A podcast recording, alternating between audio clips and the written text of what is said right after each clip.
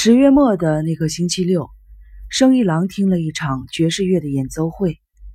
这并不是一场赏心悦目的演奏会，走调不说，拍子也是乱七八糟的。要是认真演奏呢，还可以原谅。乐队一共五个人，个个像泄了气的皮球。尽管如此，每演奏完一曲，大多数观众都报以热烈的掌声和笑声。既不拍手，也无表情变化的，身旁的护理人员则代替他们鼓掌。在一家私营的老人之家的食堂里，正在举行招揽生意的活动。广告上说有专业爵士乐队演出，还说现在住进老人之家可以得到优惠。生意郎听到后，决定到这里来看看居住的条件和护理人员的工作态度如何。老人之家靠近市中心。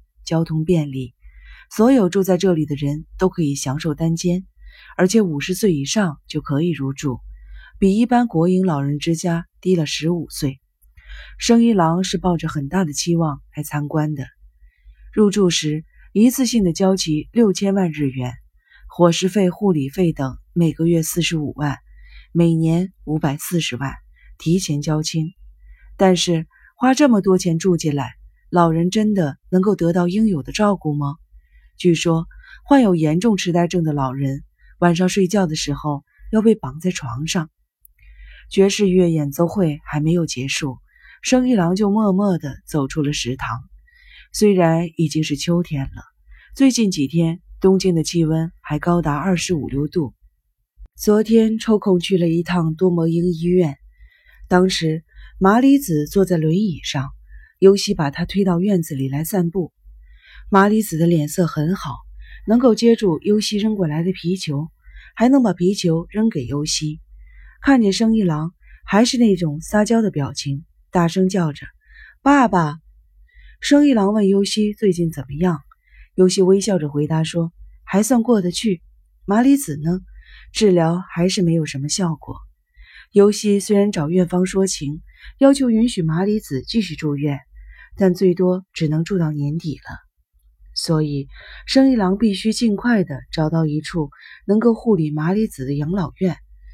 看了刚才那个正在食堂里演奏爵士乐的老人之家以后，生一郎又坐火车到东京东边的千叶县的一家可以接受麻里子这种痴呆症的养老院去。那家养老院在千叶县房总半岛的丘陵地带。从生一郎的公寓坐火车要三个小时。生一郎在世园站倒车前往千叶县，火车开进山里，顺着一条河前进。往窗外看去，两岸山上的红叶已经变成了深红色。生一郎在一个木造小站下了车，站前有两个商店，却不见人影。到那家养老院好像还有一段路，公共汽车几个小时才有一班。生一郎请车站工作人员帮忙叫了一辆出租车。出租车在寂静无人的路上开了十五分钟，终于到了那家养老院。考虑到回去的问题，生一郎请司机在门口等着他。这家养老院的负责人答应尽可能的安排麻里子入住。生一郎谢过负责人，于当天晚上九点多钟赶回了东京的事务所。生一郎坐在自己的写字台前边的皮椅上，点了一支烟。千叶县这家养老院要三千五百万，对于不可能筹集到的钱来说，三千万也好，一个亿也好，都是一样的。同样，采取某种手段弄来的钱，一千万也好，十亿也好，也没有什么区别。重要的是看你是否跨出了第一步。现在。生一郎已经跨出了第一步。里边小仓库里有一个保险箱，保险箱里整整齐齐地放着五千万。那是生一郎向平泉介绍来的那个商人模样的人提供了某个公司即将破产的情报和资料以后得到的报酬。那商人欲壑难填，又要求生一郎提供更多的东西，并说以后的报酬就不只是五千万了。生一郎含含糊糊地拒绝了，但那个商人还是经常来电话。拒绝了会怎么样呢？生一郎感到了一种无形的威胁。已经跨出了第一步，还有什么资格当律师？谁还承认你活着还有什么意义？一盒烟刚好抽完了的时候，门铃响了，是真木广美。生一郎在跟那个商人见面之前，就把广美和所有打工的学生辞退了。他不愿意让这些年轻的学生卷入犯罪。从下边经过，看见这里开着灯，就上来了。我可以进来吗？广美说话的时候，舌头有点打不过弯来。已经十点多了，生一郎犹豫了一下，把广美让了进来。今天广美的穿着十分的朴素。穿一身浅驼色长裤套装，既没有戴项链，也没有戴耳环，身体摇摇晃晃的，也许是喝醉了，也许是装醉。这么晚了还在工作呀？广美把生意郎推进了屋里，回手把门插好，靠在门上看着生意郎：“我这身衣服怎么样？什么怎么样？”生意郎往后退着说。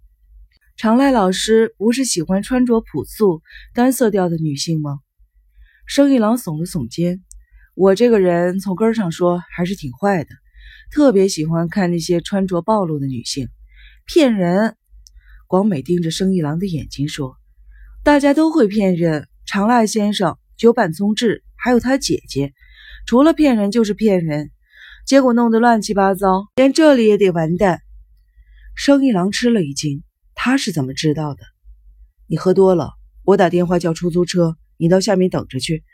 说着就要打电话。广美把手里的包往生一郎怀里一摔，生一郎没接住，包掉在了地上。广美低声的叫道：“事务所想关门了是吧？”生一郎笑着搪塞道：“胡说什么呀？事务所除了你以外，一个人都没有了，还能开下去吗？在顾吗？”大学生们该准备明年的司法会考了。要是因为在我这里工作耽误了大家的前途，我的事务所还不得被人说三道四啊？这是关系到事务所存亡的大事。事务所存也好，亡也好，恐怕你已经无所谓了吧？无所谓？什么意思？我离您这么近还看不出来吗？您已经不是当年那个干劲十足的常来老师了。当然，因为您母亲的事情，您变了不少，但现在跟以前简直判若两人了。久坂聪志死了，您打不起精神来，这我也能理解。可是，就因为那个人从您的公寓里搬走，您就要把事务所关了吗？你怎么越说越不着边际？看来是真喝多了，快回家吧。生一郎转过身去，逃也似的朝里屋里去。您是为了谁工作的？广美的质问使生一郎停下了脚步。您又是为了谁活着？就是为了那个人吗？您就是那么爱那个人吗？广美咄咄逼人。生一郎头也不回地教训道：“你懂得什么叫？我懂。”广美打断了生一郎的话：“您要是真的那么爱那个人的话，就应该赶快振作起来。为什么要关掉事务所，打退堂鼓呢？”生一郎深深地叹了一口气：“我不是说了吗？你什么都不懂。这么说，您对那个人已经死心了？您跟他已经结束了？”生一郎回答不上来：“还没有彻底结束吧？如果您为了那个人活着的日子已经结束了的话，跟别人一起开始新生活可以吗？”生一郎正想摇头，广美已经转到了他的前面，一头扑进了他的怀里。跟我一起开始新生活，可以吗？广美的体温传到了生一郎身上，热的好像被火烤。那个人，广美说的那个人是谁呢？自己的人生目的就是为了那个叫做优希的人吗？自从十八年前认识以来，一直希望他看得起自己，希望他爱自己，才认真生活到现在的。可是，以为没有资格去爱他。你就要告别人生吗？或者说，那个人就是麻里子吗？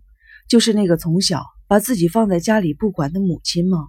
努力学习，取得了律师的资格，又开了律师事务所，都是为了让母亲看得起自己吗？现在为了他的余生，就把自己好不容易才争取到的地位毁掉了吗？那个人就那么与众不同吗？广美抚摸着生一郎的手，攥住了他的手指。别这么说，我不想听你这么说。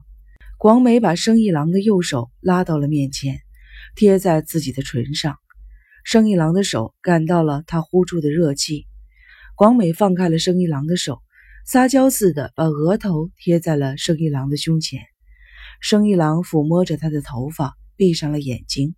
忽然，生一郎的手落在了广美的肩头。推开了他，生一郎睁开眼睛的时候，看见广美正在吃惊地看着自己。他冷冷地说：“你回去吧。”生一郎觉得自己太残酷了，但还是咬着牙说：“对不起，跟你在一起一点感觉都没有。”说完，从地上捡起了广美的包，把头扭向一旁，递了过去。安静了片刻，生一郎感到手上的包没有了，紧接着。听见开门声和跑下楼梯时的脚步声，同时还隐约听到了广美的哭泣声。生一郎照着身边的桌子狠狠地踢了一脚，又伸手把桌子上的文件什么的全都扶到了地上。十分钟以后，生一郎锁上了事务所的门，来到街上拦了辆出租车，朝高伦方向驶去。在车上，生一郎用手机在一家饭店订了一个房间。进了房间以后。又给红灯区夜总会的一个妓女打了电话。二十分钟以后，妓女来了。那妓女穿着整洁的白色的连衣裙，粉红色的大衣搭在胳膊上，妆化得很淡，没有香水，一切都是按照生一郎的要求做的。床上放着十万日元，房间里只剩下床头灯照着整个床，生一郎则坐在暗处抽烟。妓女先用手机向夜总会的老板做了汇报，然后把钱塞进了包里，问道：“还像以前那么做吗？”生一郎默默地吐了烟圈，没说话。妓女不再说话，默默地穿上连衣裙，刚穿好又脱了。你要是想干的话，就上来。光看着就给十万，您是不是太吃亏了？老板只收我一万，您真是帮了我的大忙了。别人不愿意干的，我也给您干。生一郎烦躁起来，为什么你就那么想要钱啊？就算你再有钱，真心想要的东西就能买到？真心？妓女不安地眨着眼睛。生意郎抓起一盒烟，朝妓女砸了过去。自己得付出多少牺牲，才能把真心想要的东西弄到手？我问你呢。妓女吓得赶紧穿好连衣裙。抱起自己的包和大衣，逃也似的溜出了房间。生一郎跑到了卫生间，把胃里的东西吐了个一干二净。他对自己感到恶心，放水冲完便器。生一郎抬起头来看看镜子里的自己，那是一张酷似麻里子的脸。到哪儿去呢？生一郎看着自己发黑的眼圈，自言自语地说：“长颈鹿，我应该到哪儿去啊？”无处可逃，什么别的世界是不存在的？逃到哪儿去都一样。长颈鹿，我累了。生一郎突然咳嗽起来，咳了好一阵儿也止不住，直到咳的又要吐了，才算止住了。嗓子眼里堵着一口痰，吐出来一看，痰里边混着红色的血丝。